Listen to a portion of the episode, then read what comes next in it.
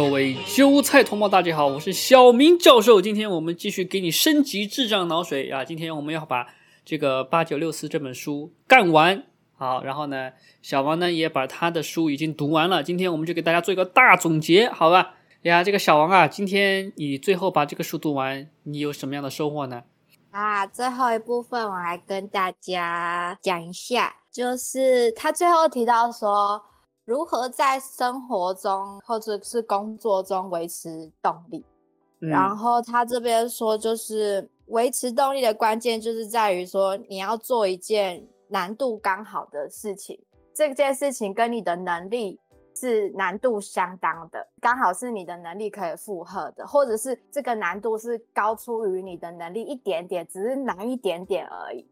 这样子，你在做这件事情的时候，就会进入一种叫做心流的状态。小明，你知道心流是什么吗？不知道。心流就是，就是你有没有那种经验，就是你做一件事情，然后你全心全意的投入在其中，然后你甚至完全忘记时间，然后就是完全高度的专注在做这件事情。对对对对，有有有。对，那个就叫做心流状态，就是你完全的很享受眼前的事物。所以你当你在做一件事情，它是只有超出你的能力一点点的难度的时候，你就会完全的投入在里面，那它就是一个很好的动力。嗯，所以呢，要这件事情要怎么利用在习惯里面呢？就是你要一直保持，让你的你想要建立的习惯，它每天都有微小的进步。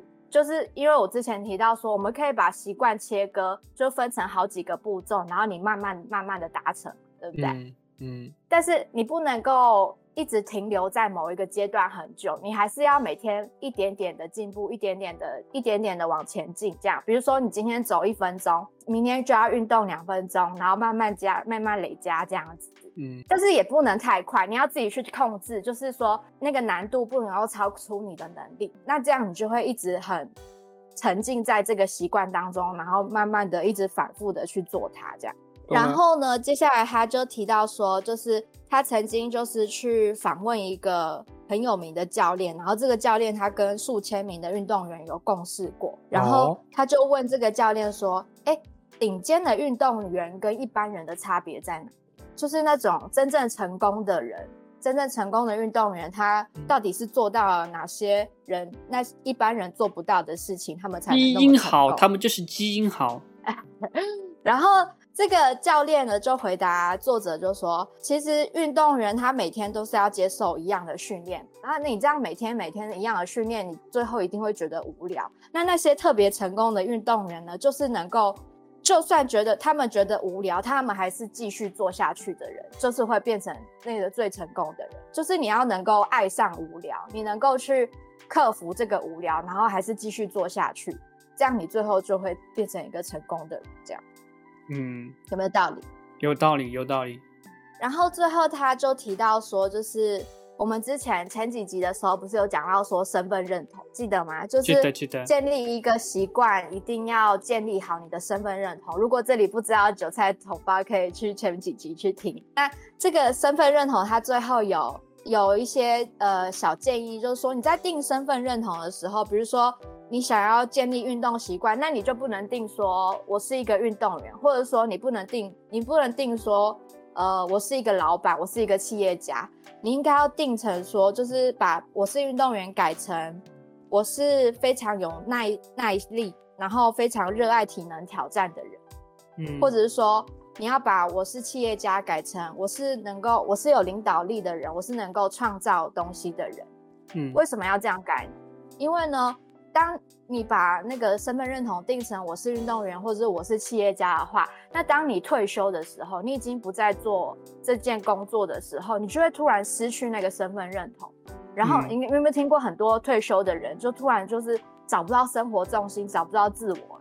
对，他们就是因为这十几年来，他们一直都是认为自己是一个老板的，然后突然啊自己的身份没有了，他们就会突然觉得迷失自我了。所以这就是你的身份认同定错的关系。那如果你把它定成一个比较可以长期适用的身份认同，就像我刚才讲的，我是一个很有领导能力的人，我是一个很有很有耐性的人，呃，很会坚持下去的人，那这个身份认同就可以用你一辈子。就是不怕你就是不从事这份工作，还是就不能使用这样。对对对，好。讲到身份认同，让我联想到一件事情，就是台湾人通常都会有一个身份认同，是台湾是一个民主国家，台湾是一个很保护人权的地方。然后小明最近开始在提醒大家说要注意政府侵害人权的事情的时候，就把这个台湾人的身份认同给打破了，就很像是退休的老板一样，他们就是完全就是迷失自己，不知道自己是谁。没事的，我们知道之前小王啊，当时我们在群里面看到那个所谓的民进党操控网军的新闻，但是小王一直在群里面尖叫啊，哇什么绿共，他一直叫绿共叫了几分钟，知道吗？这个就是小王这个觉醒的过程，就是他一直在尖叫，一直在觉得不可能，结果最后小王觉醒了，知道吗？觉醒了，真的。那大概这整本书就读完了。那我是觉得说，呃，其实我不太推荐去买啊，就听我的，就听我的总结就好，就听这八集播客就好了。因为我觉得里面的废话蛮多的。好的，好的，对，好的，非常感谢小汪啊，又将我们这个关于习惯的这个问题啊，其实我听下来啊，确实还是比较有收获的。虽然我觉得很多事情我早就知道了，哎呀。啊，又吹了自己一把哈，我们就是要这样不停的吹啊。接下来小明就给你讲这个关于呃中国最后三十年讲到的最后这几年呀，因为他呢，他好像是按时间顺序来讲的啊。好，这就来到了我们今天要讲的东西什么呢？就是说啊，这个文明啊，他首先要讲文明啊，不知道为什么他讲文明哈，但是我猜他就是想说什么呢？这个为接下来这个中美关系啊。它奠定了一个思想基础，就是因为现在我们必须知道啊，这个世界它的思潮是什么，我们才可以呢了解到接下来会发生的各种的事情啊。这个是书上这么说的啊。他说什么呢？他说啊，呃，中东这个地方啊，一直都是动荡的地方。他先说啊，这个呃，当年啊，阿拉伯之春，对吧？阿拉伯世界动乱是怎么发生的呢？就是啊，有一个呃小摊小贩。他呢在卖水果，结果呢他因为没有牌照被罚款，他被罚了款后他就自焚了，然后这个事情就引起了当地的革命。好，为什么他就被罚款就自焚了呢？其实跟中国是一样的，这个现在大家都不会陌生，对吧？那小摊小贩啊，他的车被没收了，他就自杀了，他就去啊公安局或者是城管局就砍人了，对吧？就是。现在人民的生活已经到了一个什么程度呢？就是求生是很难的程度了，知道吗？他去做小摊小贩呢，他已经是最后的生计了啊。所以说，呃，其他的人他们都是一样的，他们感同身受啊。现在活着太难了。然后呢，这个点火就引起了所有人他们的反抗，就造成了阿拉伯之春。然后呢，他在讲到阿拉伯当时发生这个事情过后呢，啊，利比亚也被烧到了，对吧？利比亚，然后呢，权力就真空了，因为当时的那个呃政府好像就下台了，对吧？趁权力真空过后呢，陷入内战，陷入内战过后，美国就介入了。美国一介入，直接创造了伊斯兰国，啊，就是后面恐怖的伊斯兰国。这这一下中东就沦陷了，对吧？中东一沦陷，然后他说：“你看到没有啊？”苏小康就说：“这个就是地缘政治啊，这个是地理上对政治的影响。”好，然后他就在在讲啊，这个首先。西方的世界呢，他一直都对中东啊有干预，对吧？呃，中东现在是一个非常一直非常啊，中东它一直是一个比较野蛮的地方，因为呢，它是所谓的穆斯林掌权。然后他就说啊，其实穆斯林这个伊斯兰教，它以前不一直是这么呃野蛮无知的。杜小康说，他以前呢也有很长一段时间是非常的和平的。然后呢，相反啊。在西方基督教文明发达的时候呢，那个地方反而有几百年的黑暗的血腥暴力时期，对吧？还说啊，谁都不要说谁，这个意思啊，应该是这个意思。好，那为什么这个伊斯兰教它现代化就不行？为什么基督教现代化就可以了呢？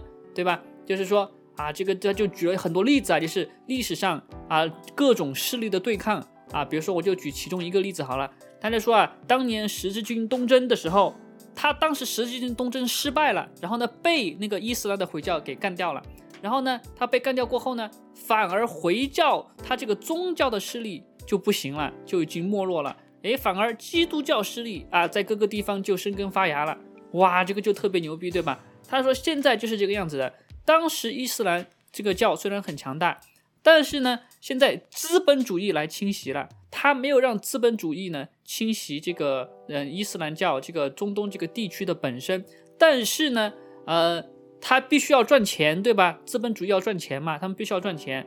他们在守护自己领地上成功了，但是呢，他们在世俗世界上面这个战场就失败了。为什么呢？因为他们把这个教育啊，还是让他们的这个有强烈宗教极端思想的伊斯兰这个穆斯林来掌控的。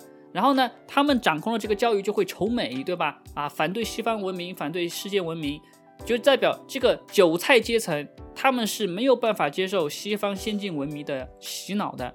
好，所以说这个高层他们虽然有资本主义，但是底层，然后呢，他们还是那种以前那种啊，就仇美、野蛮无知的那种思想。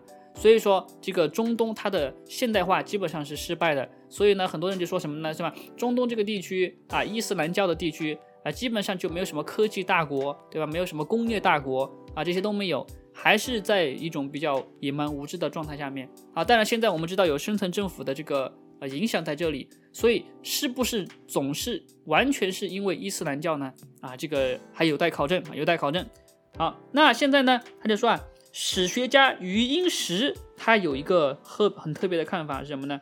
就是说，呃，伊斯兰教啊啊，他们嗯，在这个适应这个现代社会的时候呢，啊，他们其实在刚才我讲的嘛，贵族上已经实现了世俗化。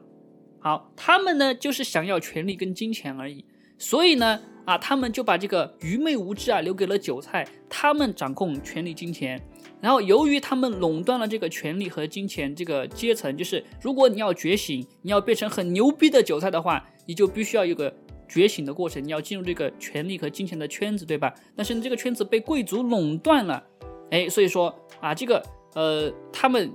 世俗化、现代化失败的还有一个重要重要的原因，就是这群高层的阶层，他们故意就这么垄断，他们设计上就是这个样子的啊，这是我的理解啊。下面他说，哎，为什么基督教它就能牛逼起来，为什么伊斯兰教就不能牛逼起来？还有这里就讲对吧？啊，就讲开始讲各种宗教的历史了，知道吗？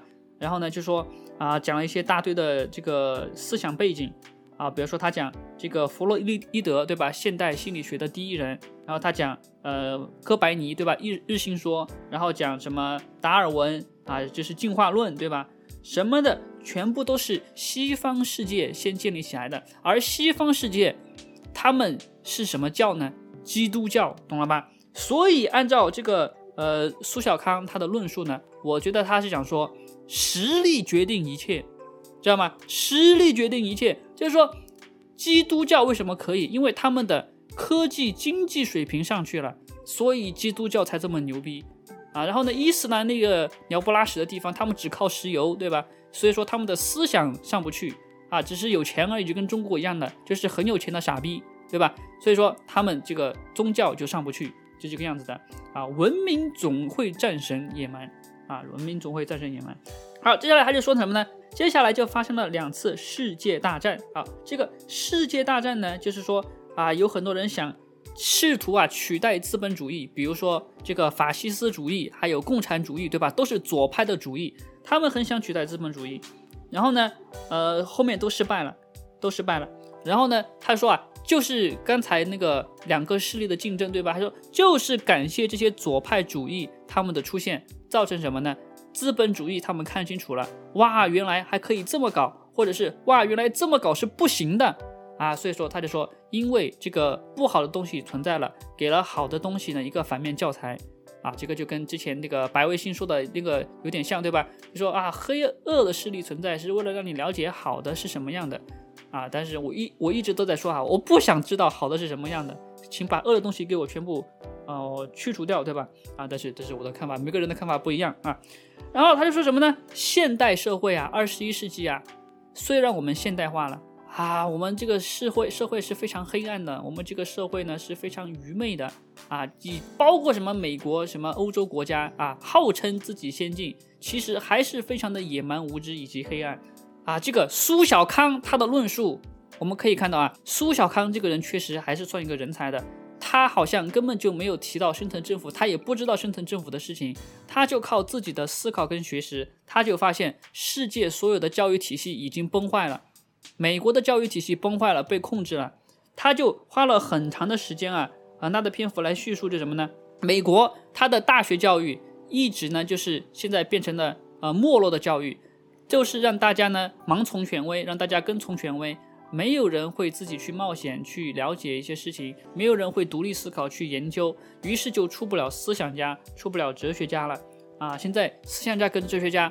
啊，大家都说中国的思想家少了，其实全世界都是这样的，都少了，因为全世界的教育都变成啊，就是跟从权威，自己不思考啊，就小明这样的，对吧？就极少极少极少啊。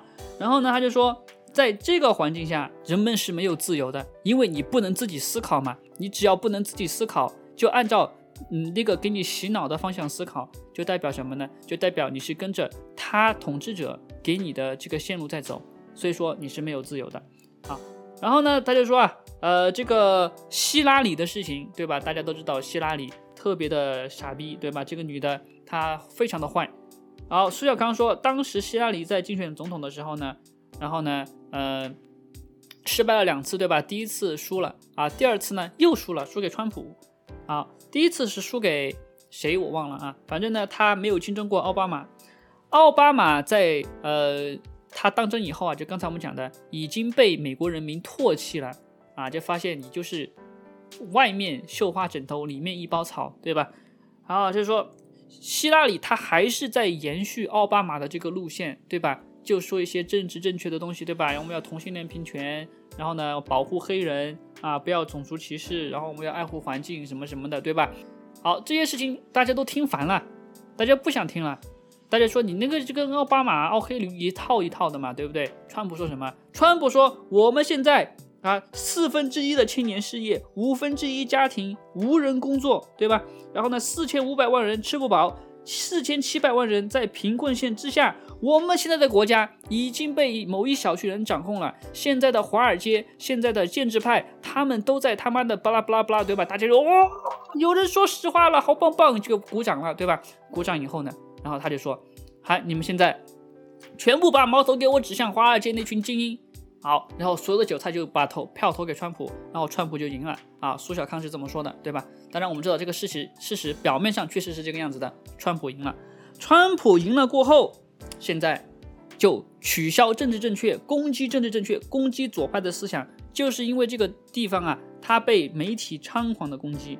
好。”然后呢，川普他现在呢就是在怼记者嘛，对不对啊？就是啊，说你们这个新闻都是假新闻啊，你们这个全部都在撒谎。好，然后呢，大家已经看清楚了啊，现在左派精英他们在干什么事情？他们就是在不断的对民众撒谎，然后呢，掌控民众，分裂民众。好，现在呢，这个苏小康他说什么呢？说希拉里就是华盛顿的王熙凤啊。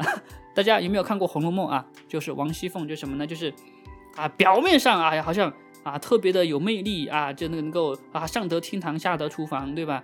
但是私底下呢，就是非常的心机重，你知道吗？就喜欢害人啊，非常的贪婪。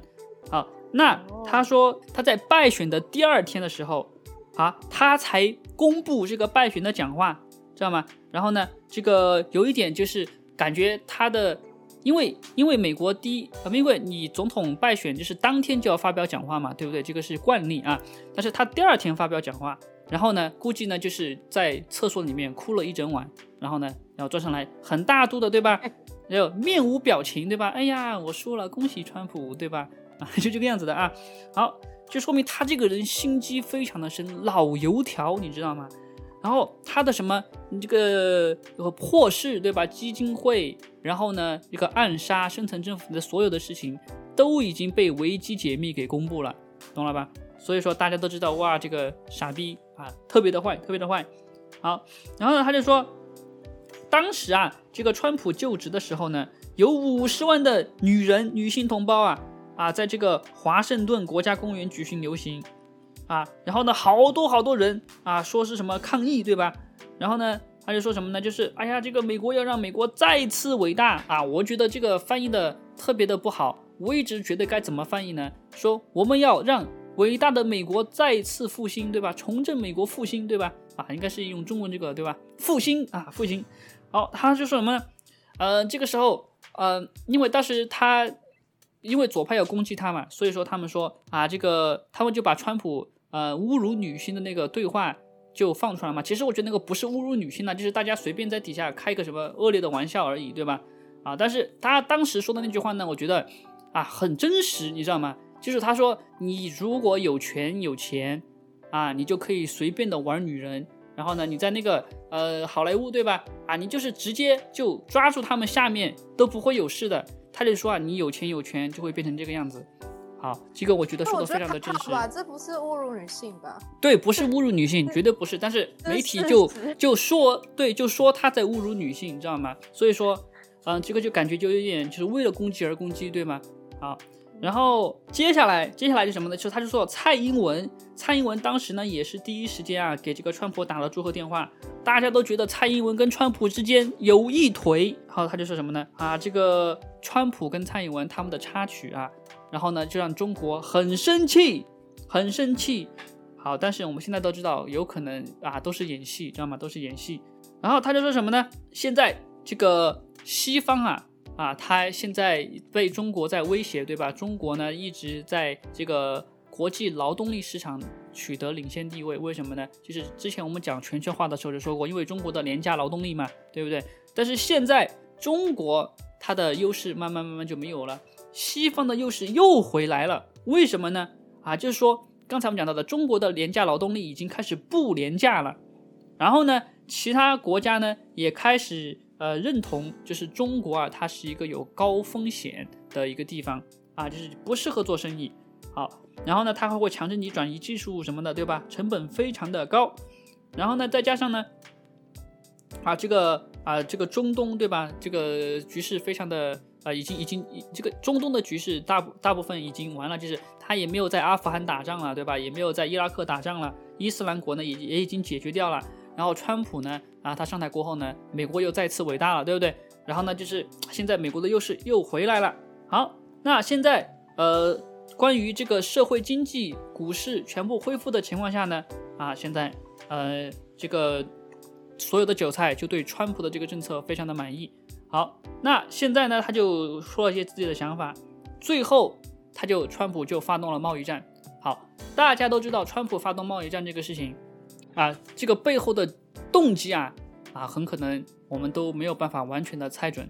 但是我们都知道，发动贸易战对中国的打击是非常大的。好，有人呢就想说啊，这个什么习近平是白帽子啊，什么什么的之类的啊，我觉得分析这些东西呢很没有意思。啊，因为像这种东西，你怎么说都可以，知道吗？你不可能说错的，啊，你就说习近平是个傻逼啊，你也可以说习近平是个好人，但是这完全没有任何的意义啊。比如说有些人给我说，对吧？就说某某某频道主，他就说，哎呀，这个习近平他就是好人，他就是白帽子，就是对吧？啊，他就不知道为什么就陷进去了。好，然后呢，他陷进去过后呢，他就会陷入一种立场论，你知道吗？他就会着重于思考。啊，这个习近平到底是好人还是坏人，他就不会思考，对吧？这个阴谋集团跟这个呃川普他之间的斗争，然后呢，到底谁才是真正的敌人啊？这个重要的问题就没有人会去想了啊！如果你一直去想习近平是不是好人的话，那这里苏小康他是怎么说的呢？他说啊，呃，伊斯兰文明啊，现在呢他们已经失败了，因为他们现代化失败了嘛。然后呢，川普他原来是跟普京打的火热，对吧？然后大家都在攻击川普，说啊，你看你就是普京的一条狗，对吧？现在川普他说，哎，我不仅跟普京好，我跟习近平更好，我们都是好朋友，哇，对吧？大家就发现，哇，原来你跟独裁者都这么好啊，你还跟金正恩是朋友，又跟普京是朋友，又跟习近平是朋友，你到底要做哪样？你要闹哪样？好，但是川普他以实际行动证明了什么呢？哎呀，这个对吧？跟中国打了贸易战，然后呢，俄罗斯啊比较安静，对吧？然后呢，朝鲜诶和平了，大家一看哇，我操啊，这个他们真的是好朋友吗？还是怎么的？但是和平了呀，对吧？以前你虽然说什么朝鲜是敌人，朝鲜是敌人，诶，朝鲜一直在闹事情啊，你也没怎么样啊，对不对？好，现在大家知道哇，这个背后有问题，有问题。好。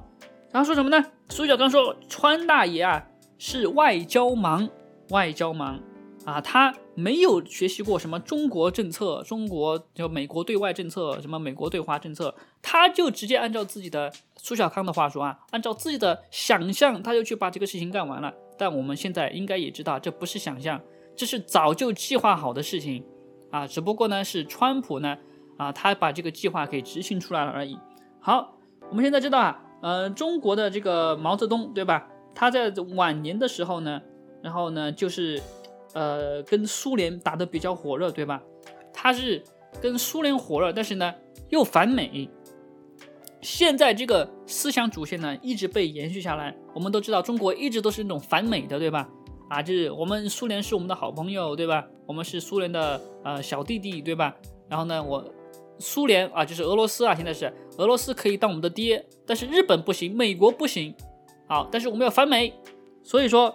这种策略一直是中国军的策略。你说美国是傻逼吗？美国不知道中国反美吗？美国一直都知道。苏小康都说了，对吧？这个是美国啊，他只要白宫掌握在左派的手里面，白左的手里面，他就可以允许中国做这种反美，然后在国内宣传，然后亲俄的政策，因为他知道那个政策是什么呢？是他的一种演戏，知道吗？很多人我就跟他讲。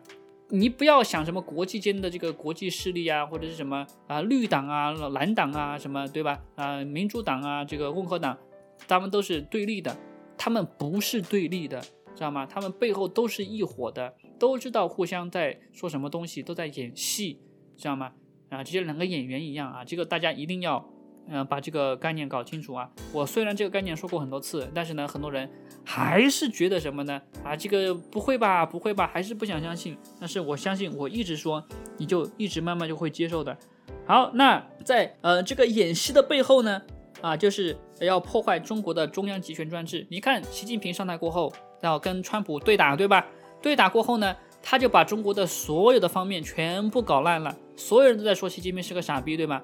习近平不知道他是个傻逼吗？就算他是个小学生，他也应该知道。哇，我操，经济被搞烂了，外交被搞烂了，对吧？什么都被搞烂了。习近平再怎么傻逼，他也肯定知道这一点啊。这个跟学历没有关系，对吧？所以有人就在说，对吧？习近平就是加速师，他是故意加速的，有可能，有可能啊。但是我们不做这个讨论，我们只说习近平他肯定是知道这个问题的。中国一直在走向一个不好的地方，但是呢，表面上都是因为川普才是这样的。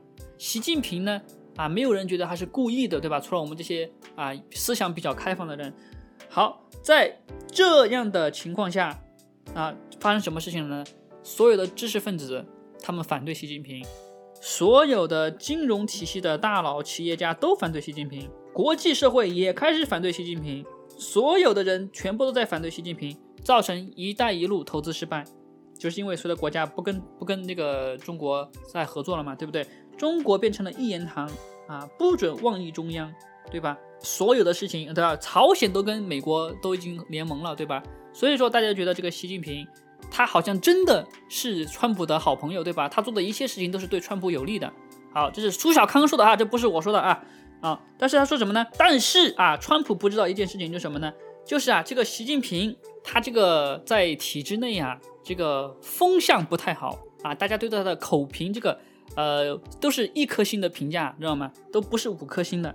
就啊，就是毛泽东这个路线啊，祸害了中国很多年，但习近平还是沿用毛泽东的路线。所以呢，如果川普他指望习近平来帮他把这个中国的事情搞定啊，苏小康就认为习近这个川普有一点啊选错人的这个感觉，知道吗？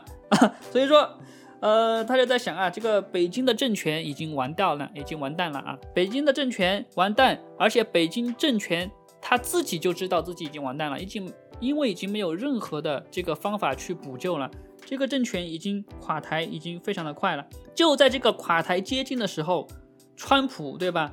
他又出大招了啊！出什么大招呢？